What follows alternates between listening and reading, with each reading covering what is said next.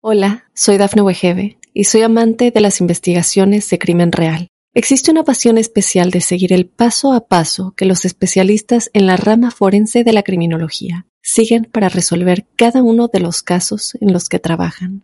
Si tú, como yo, eres una de las personas que encuentran fascinante escuchar este tipo de investigaciones, te invito a escuchar el podcast Trazos Criminales con la experta en perfilación criminal, Laura Quiñones Orquiza en tu plataforma de audio favorita.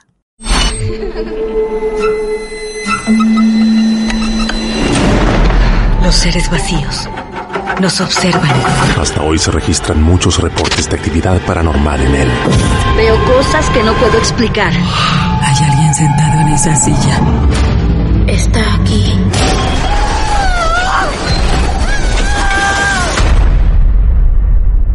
Solo quiero salir de aquí. Misterio está fundamentado en el silencio.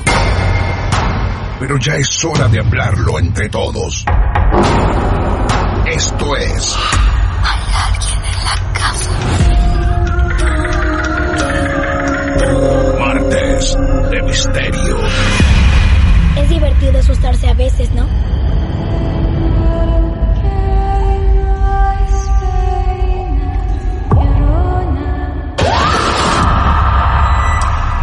¿Quieres hablar con alguna de nosotras? Hola, soy Dafne Wegebe y soy amante de las investigaciones de crimen real. Existe una pasión especial de seguir el paso a paso que los especialistas en la rama forense de la criminología siguen para resolver cada uno de los casos en los que trabajan. Si tú, como yo, eres una de las personas que encuentran fascinante escuchar este tipo de investigaciones, te invito a escuchar el podcast Trazos Criminales con la experta en perfilación criminal, Laura Quiñones Orquiza, en tu plataforma de audio favorita.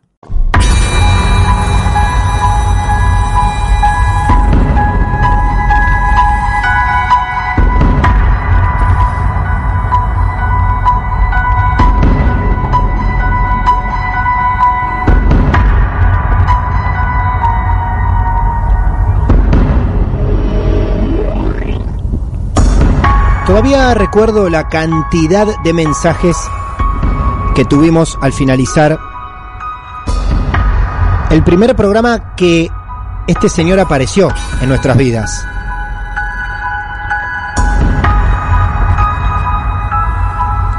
Y quedaron todos abrumados, sorprendidos por la clase de exorcismo que nos dio al aire.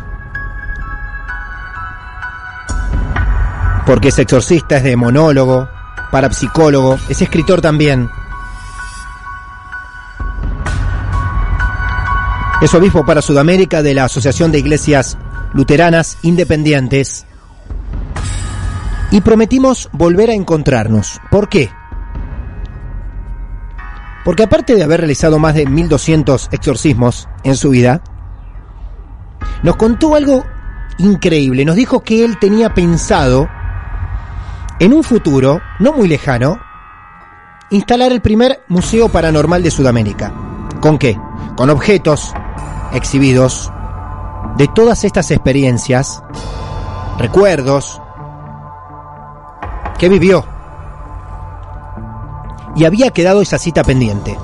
Por eso dijimos, Manuel, no se nos vaya tan lejos, que lo vamos a querer tener aquí. Qué bueno encontrarlo otra vez. Manuel, buenas noches. Muy buenas noches, un placer estar con usted, eh, Martín, con todo, todo el precioso programa y para mí, bueno, ansioso de, de- conversar, ¿eh? Muy bien. Y aquí estoy dispuesto para usted, para lo que necesita. Bueno, muchas gracias Manuel. Un poco en la introducción anticipé de qué se trata este encuentro y ojalá tengamos más el año que viene, porque mm, nos llamó mucho la atención esto de montar un museo paranormal en Sudamérica, el primero. Tal cual, yo lo llamo trofeo, es una Trofeos. cosa muy grandilocuente, pero Claro. es como me gusta decirle, ¿no? Son esos trofeos que he obtenido de la, bueno, de todo lo que he hecho en casas y en, en- en oficinas, en lugares donde hubo lo que se llama infestaciones, ¿verdad? Y Ah. propias también de maldiciones que han requerido exorcismo de personas y de lugares, y bueno, que van a conformar parte de este primer museo argentino de la brujería y el exorcismo, Museo de lo Paranormal, ¿no? Claro que sí. Y, y- y bueno, yo, yo agradezco tanto la posibilidad también para toda la gente de Mar del Plata, para toda la gente linda de la radio, poder este, conversar sobre algunos de ellos y claro está que anhelo el año que viene podamos seguir este, charlando y, Sí. y ya esperar que se concrete para invitarlo a la inauguración, ¿no? Muy bien, sí, Claro vamos que a ir. Lógicamente llega a ocurrir eso, vamos a estar ahí. Em, el plan, para los que nos están escuchando esta noche, no solo en Mar del Plata, sino en Argentina y en otras partes del mundo, es el siguiente. Van a escuchar tres historias. Las tres historias, lógicamente, tienen que ver con tres objetos. Vamos a ir en orden, como usted quiera, empezar por el que sea, y de cada uno, lógicamente, el padre te va a decir por qué, cómo llegó a su poder ese trofeo. A ver, ¿por cuál arrancamos? Bueno, va- vamos a arrancar por el, el más básico de ellos que va a dar lugar a la explicación de uno, de uno siguiente también, obtenido en otras circunstancias, pero que señala la existencia de una escuela de formación de la oscuridad. Ajá. Sostenemos que existe una escuela de formación del oscuro, más de una, ¿verdad? Esta escuela, esto que yo digo, la escuela de formación de la oscuridad, estoy hablando eh, de la magia negra, Ah, de la hechicería, bien. de la brujería, del conjuro, de, de las maldiciones, que utilizan, por supuesto, elementos y figuras que van a significarle el soporte para, es- para el despliegue de esos trabajos espirituales y que en lo que yo busqué a propósito, gracias a su generosidad de permitirme mostrarlos eh, para este programa, eh, son eh, los, los que señalan básicamente el principio y la base de la construcción de lo eh, de lo mágico oscuro, de la magia negra. Hablo de Baphomet. Hay una figura. Baphomet. allí- ¿Cómo es esto? Baphomet. Baphomet. Sí, bien. Exacto. Hay una figura que usted tiene en, como una talla completa de cuerpo entero. Parece Sí. increíble que estas cosas se, se puedan este, cul- cultuar, como decimos nosotros, ofrecerle culto Ajá. con velas y demás. Hay una, hay una escultura que tiene como la cabeza de, de, de un chivo, ¿no es cierto? Los brazos abiertos y en uno dice solve y en el otro dice coagula, ¿verdad? ¿Eh? Exacto. Tiene sus cuernos Sí, le- le- le- y por supuesto tiene este es una figura andrógina masculina y femenina a la vez no es cierto sí, señor. y sobre esta figura inicial quisiera comenzar mi, mi charla de esta noche La imagen de Baphomet es tremenda. bueno Baphomet Baphomet es eh, una representación dibujada en Sí. principio por un por un mago que se llamó Elías Levi. Lo, lo menciono así por quienes eh, gustan de investigar y demás, siempre con el cuidado debido. Elías Levi, Sí, ¿no? Es el que pinta por primera vez a mano alzada sí. este dibujo. ¿no? Elías Levi tiene una historia muy particular, él fue un sacerdote en principio, ¿eh? miren ustedes, fue un sacerdote cristiano, Elías Levi. Un sacerdote del infierno. Luego se transforma en un, sacer- en un sacerdote del infierno, en un buscador de la magia negra. Por Dios. Eh, en principio fue un sacerdote cristiano. Eh, eh, luego él va eh, desviando su camino, trato de resumirlo acá porque no es la figura de, de este hombre de la que quiero hablar, sino de lo que él dibuja y lo que después se convierte en estas estatuas de culto de la magia negra y del satanismo. Él dibuja es- esto a mano alzada. La madre de, de Elías Levi se suicida al saber que su hijo estaba este eh, rindiendo digamos culto a esto trabajando sobre estas cosas oscuras no lo Ajá. primero que me voy a referir es a esas expresiones solve y coagula que están en los brazos de esta de esta figura de Bajo, de Baphomet Baphomet, no sí. todas a propósito no todas las esculturas que hay o los dibujos tienen estas dos expresiones pero es muy importante decir que sí están expresando lo completo de estas figuras que señalan el día y la noche, el arriba y el abajo, el sexo masculino y el sexo femenino, la naturaleza animal y la naturaleza humana. Solve et coagula es la expresión de disolver y coagular, y significa que algo debe ser primero descompuesto o destruido para luego poder componer o construir algo nuevo. Esto está significando esos brazos de esa figura eh, tan prototípica del satanismo que llamamos Baphomet, ¿no? Bien, bien, Y- bien.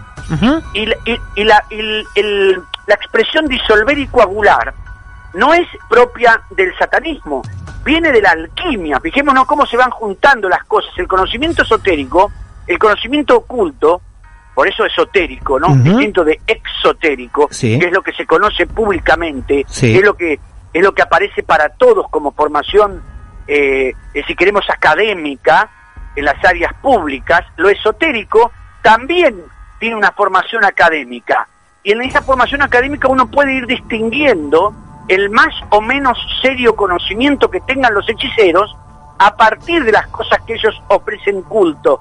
En este caso, esa imagen eh, eh, es la más completa de todas, porque también trae el interés de esta ciencia medieval, ¿no? Precursora de la química moderna para algunos, que se llamó la alquimia, donde habla de, tra- de la transmutación de los metales, eh, a ver, la creación del elixir de la inmortalidad, la piedra filosofal. ¿no? Y, y, por supuesto las medicinas para curar las enfermedades. Bien. Eh, todo esto entraría en la confluencia entre lo que se conoce como ciencia, filosofía y magia. Ciencia, filosofía y magia. Esto es lo que de repente querría significar de algún modo la alquimia. Eh, bu- bueno, el término alquimia tiene también sus, sus, otras, sus otras.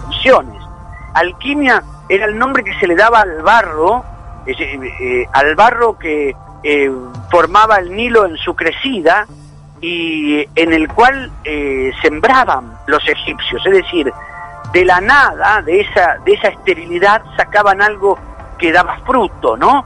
Entonces se veía como de lo completamente estéril podía venir lo fértil, siempre hablando de esas dicotomías, ¿no? Ahí también el término alquimia tiene para algunos una base.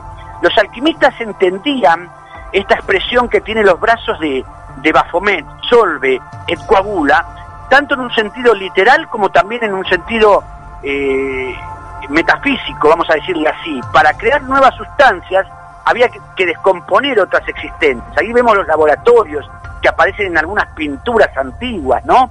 Estos laboratorios alquímicos, eh, y- y- la fundición de metales para crear nuevas aleaciones.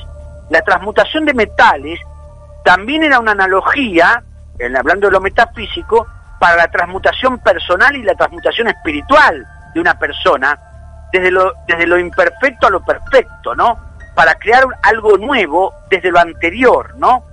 Para los satanistas, el principio solve coagula representa esa dicotomía entre destrucción y construcción, ¿no? Hay toda una idea de transformación que a la vez es un proceso destructivo y un proceso constructivo.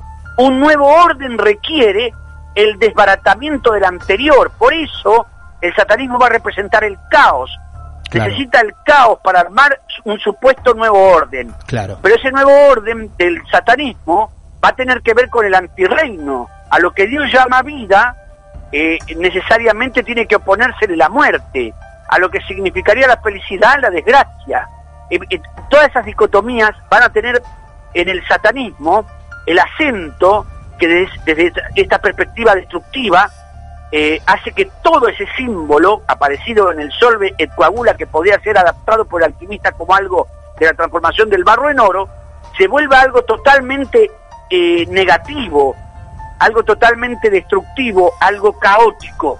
Aquí, hasta aquí, digamos, el solve et coagula de los brazos, ¿no es cierto?, de, de, este, de esta figura de Baphomet, que a su vez eh, podríamos reconocerlo en otros nombres, ¿no? Bafometo, Ajá. eh, eh, Baphomet con F sola y no con PH, para que lo pueda buscar. Y es un- esta imagen antropomórfica de este macho cabrío, también eh, eh, en la época medieval, como una nota, lo quiero decir más de color que otra cosa, porque en definitiva no estamos seguros que hubiera entre los templarios una devoción a esto, pero se conoce a través de los templarios también, ¿no?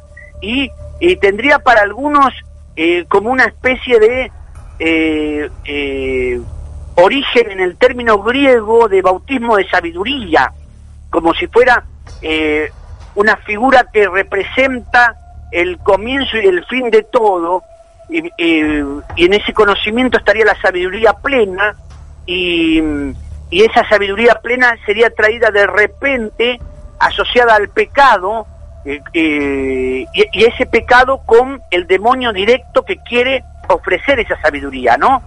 hay una clasificación demoníaca donde Baphomet tiene un alto espacio, ¿no?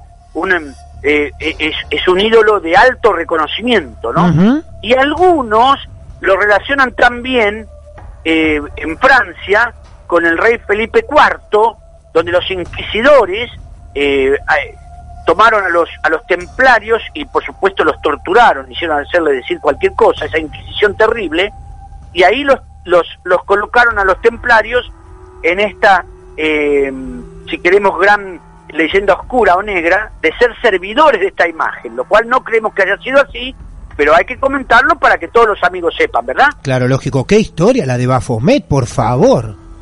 ¿Qué Muy historia? tremenda, pero di- digamos que personaje, en el- ¿eh? en el- muy grave, ¿verdad? Sí, qué personaje tremendo, sí. Eh, y en el círculo de los de los de los demonios, digamos, este eh, nosotros podemos nombrar, como decimos los pecados o pecados capitales, Sí. eh, a los siete pecados capitales que reconocen las iglesias cristianas relacionados con un demonio en particular. Y esos demonios tienen nombre en los antiguos grimorios. ¿Quieres saber cuáles son? A ver, por favor. Sí, Sí, en el caso, por ejemplo, de la gula, sí. estaría Belcebú. Belcebú. Belcebú sería como el demonio que guía esa gula. Sí. La avaricia, Mamón. El dios Mamón es el dios de la avaricia, del, del resguardo, eso material. Belfegor de la pereza. Satán de la ira. Eh, Asmodeo de la lujuria. Y Asmodeo es el demonio que ataca a la familia. Leviatán la envidia y Lucifer la soberbia.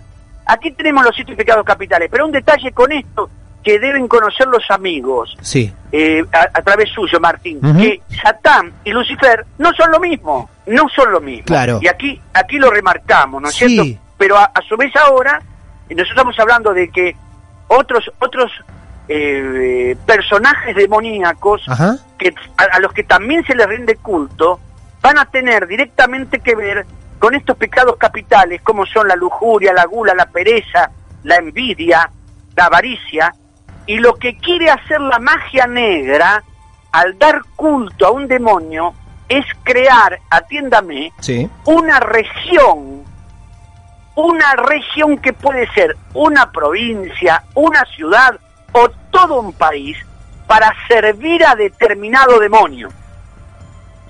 Un país para servir a determinar. Un país. Exacto. ¿Por qué? Porque hay regiones Sí. espirituales divididas y separadas por los principados y potestades demoníacas que son fomentados a través de la brujería. Se- necesita, el brujo necesita habilitar esos espacios para que tenga lugar esa, eh, eh, esa desgracia, ese pecado, esa falta en una región, en una ciudad, insisto, en un barrio o en un país entero. ¿sí? Porque entre ellos se dividen esa geografía y podríamos estar hablando de mapas espirituales por los cuales se distribuyen los diferentes lugares para diferentes pecados. Mi Dios. Ahora, padre, le hago una Es consulta. una guerra espiritual. No, no, es Eh, terrible. Le hago una consulta. Este, esta figura, este particularmente, ¿dónde lo adquirió? ¿De qué caso?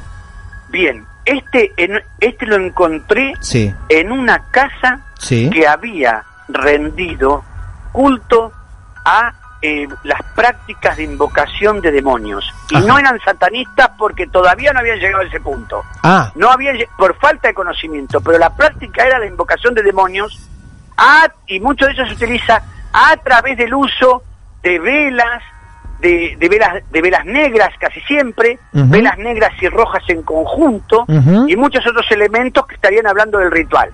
Eso sí tiene que ver directamente, y me abre usted la puerta, Sí. con el segundo objeto que quiero señalar. a ver, a ver. ¿Cuál es el segundo? El segundo, la cabeza de ese chivo que usted tiene allí. La cabeza de chivo. Está- Mamita. Exactamente. Qué miedo da eso también, ¿eh? Cabeza Esa- de chivo. Sí, exactamente. Bien. Y quiero, quiero indicar una cosa. Esa, eh, hubo que hacer un trabajo muy grande para quitar todo lo, lo necrótico Sí. de ese animal, pues eh, eso eh, no fue un hallazgo personal mío, Sí. sino que fue el hallazgo de la policía local que me vino a buscar para retirarlo de, debajo de un árbol cerca de las vías de un tren. Ajá. Con la policía, y tengo las filmaciones de esa fecha, donde la policía me vino a buscar a la parroquia, Sí. para retirar esa brujería que estaba acompañada por velas negras y por este, velas rojas, al pie de un árbol, al paso de un ferrocarril. Eh, Y esa Pero, es Manuel, magia negra. claro, Sí, pero Manuel, a ver, la policía se da cuenta en el momento que encuentra esta cabeza de chivo que es parte de una brujería y lo van a llamar a usted. ¿Ellos reconocen eso como una brujería? sí, Ajá.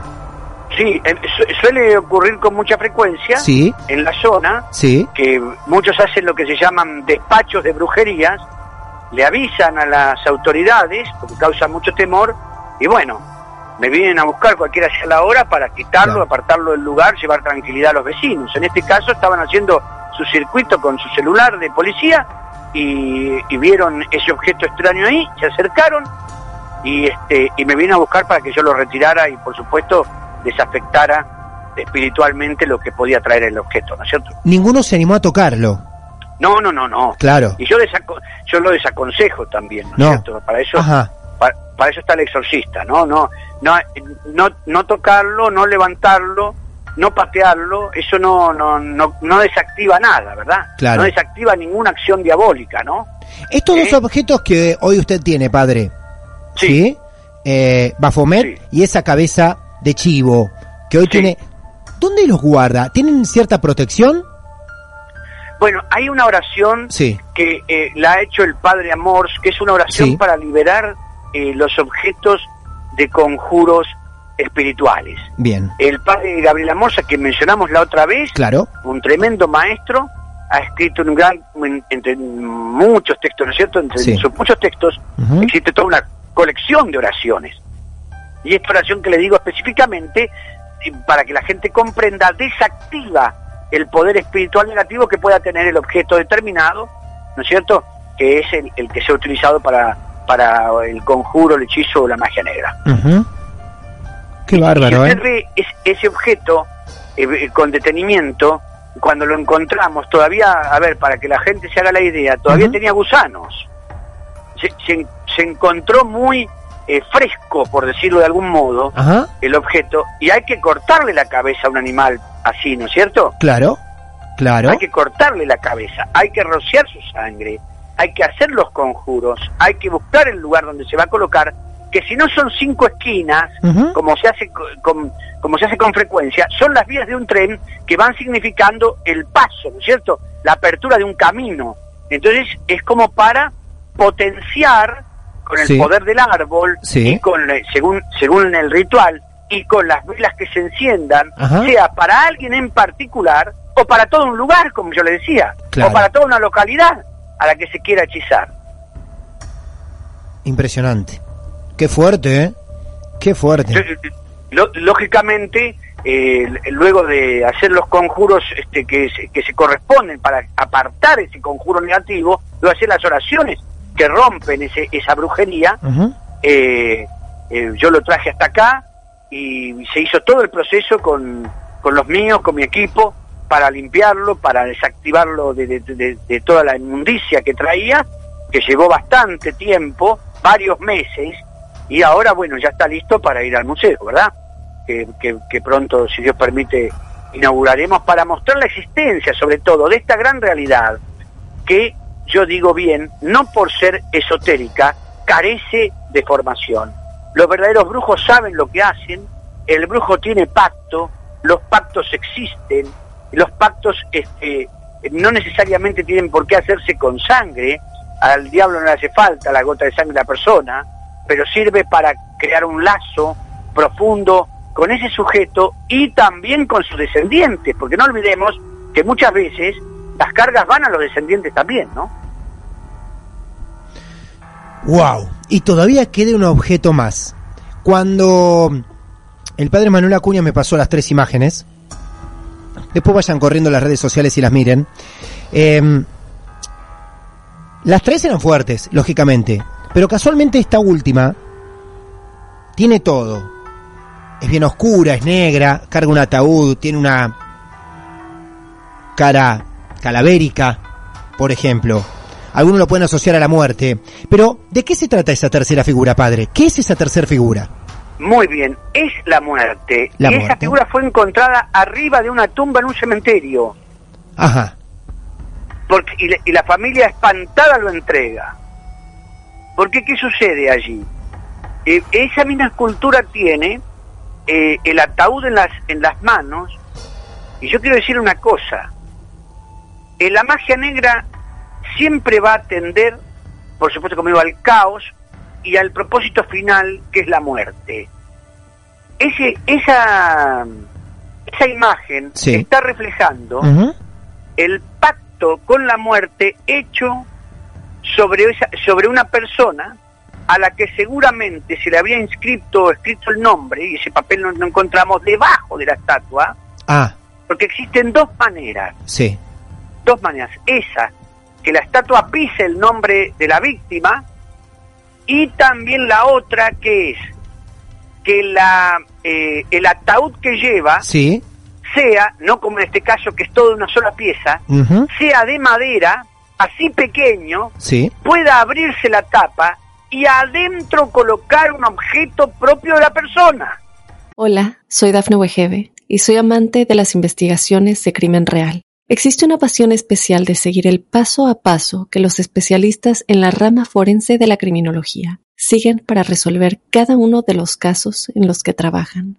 Si tú, como yo, eres una de las personas que encuentran fascinante escuchar este tipo de investigaciones, te invito a escuchar el podcast Trazos Criminales con la experta en perfilación criminal, Laura Quiñones Orquiza, en tu plataforma de audio favorita. Impresionante, impresionante. Un pañuelo, el Sí. nombre escrito de la persona con, con este, tinta oscura, que generalmente tinta china negra, el, alguna, eh, a ver, un, un cabello, eh, eh, algo que, una uña, algo que le pertenezca a esa persona y cerrarlo. Muchos entierran esa, esa pequeña, eh, ese pequeño féretro, Sí. mismo dentro de los cementerios, lo entierran en la tierra de cementerio. Ajá. Otros utilizan el árbol, como bien digo, para hacer el despacho determinado. Pero lo que usted tiene allí en la figura completa, Sí. lo que yo quise eh, culminar en la, la jornada de hoy, en la, Sí. en la exposición, Sí. es la muerte entera portando el féretro en el cual está la víctima que quiere llevarse, ¿verdad?, con sufrimiento y dolor. Muchas de estas cosas se hacen antes de para la muerte para generar una enfermedad. Y no olvide usted que si existen brujos es porque hay quienes contratan los brujos. O sea que, Entonces- o sea que em, es la figura de la muerte con ese Sí. eh, con ese ataúd es la que se utiliza para hacer un pacto con ella Sí, y dentro de ese de ese ataúd se pone algún objeto que pertenezca a la persona a la cual le queremos hacer un daño o provocarle Exacto, una a enfermedad o provocarle directamente la muerte. perfecto, Martín. Y a Claro. veces solo se utiliza el ataúd pequeñito de madera que puede ser abierto y adentro colocado. Claro. del mismo tamaño del que está con la estatua. Te imaginas que ese esa estatua tiene eh, medio metro Qué bárbaro. Em, y es bien pesada, ¿eh? Esto- Es bien pesada. este objeto llega a usted porque una familia lo encontró sobre la tumba Sí. de un pariente. Sí, sí, espantada lo trajo. Claro. Porque alguien había utilizado esa tumba para hacer una maldad, ¿no es Claro, cierto? claro. Lo había utilizado para hacer ese ese ese despacho tremendo que, que por supuesto este no iba a dar fruto porque lo desactivamos, ¿no? Pero no encontramos el nombre de para quién hubiera sido hecho porque ¿Para ya no estaba. Claro, ya no estaba. Claro, claro. quién sabe cuánto tiempo había estado ya allí puesto, ¿no es cierto? Pero, pero esto, esto es lo que pasa y por eso hay que tener eh, mucho cuidado, ¿verdad? Con la, con la oscuridad, no temerle, pero sí protegerse con luz, porque donde está la luz la oscuridad se espanta. No importa qué fe tenga la persona, no importa cómo lo llame a Dios, importa caminar por la luz, importa pedir luz, importa orar, importa cubrirse, ¿verdad? Y filtrar con la luz divina toda intervención espiritual sobre la vida, sobre nosotros y sobre nuestros descendientes. Y siempre digo, lo- todo lo neutraliza una bendición. Los abuelos bendigan a sus nietos, los padres bendigan a sus hijos, bendigan la mesa, lo que comen, bendigan el hogar, utilicen el agua bendita de la parroquia, rieguen la casa con eso. Y todo, todo va a estar apoyando la luz de Dios en el hogar. Y donde está Dios, no hay posible victoria para el diablo. Señoras y señores, asistimos nuevamente a una clase magistral. Tres figuras, objetos, trofeos, como le gusta decir al padre. Valía la pena este encuentro. Impecable todo. Casi casi que no participé simplemente porque se prestaba a escucharlo, hacer silencio, como lo hicieron la mayoría de los oyentes, algunos ya viendo las figuras y sorprendiéndose. Y ha sido un placer nuevamente, ¿verdad, Manuel? eh? El honor mío, Martín, quiero decirlo y de verdad no me canso de agradecerlo, el honor mío, porque a esta hora sus micrófonos son de medicina preventiva para mucha gente. Claro. Algunos dicen, y yo no creo en esto, ¿Eh? pero existe. Sí. Y no creer no nos salva las consecuencias, esto existe, esto está. El siglo XXI nos dice, pasa el siglo... Sí, y hay gente que contrata todas estas cosas, hay una energía tóxica que quiere ocupar el lugar de la luz, hay una guerra espiritual donde el Señor Dios necesita de todos, para quiere necesitarnos a todos para pedir por esta eh, nación nuestra, por este mundo nuestro que hoy está necesitando tanto de esa luz, y yo quiero decirle a todos, ¿verdad?, que solo se alcanza con esa usina de fe que cada uno en su idioma puede hacer y que cada uno en su tradición puede ofrecer a Dios. Muchas gracias. Ahí estaba, ¿eh? Eh, Obispo Manuel 62 en, en Instagram. Ahí lo tuvieron una vez más. Dio cátedra en el aire de Martes de Misterio.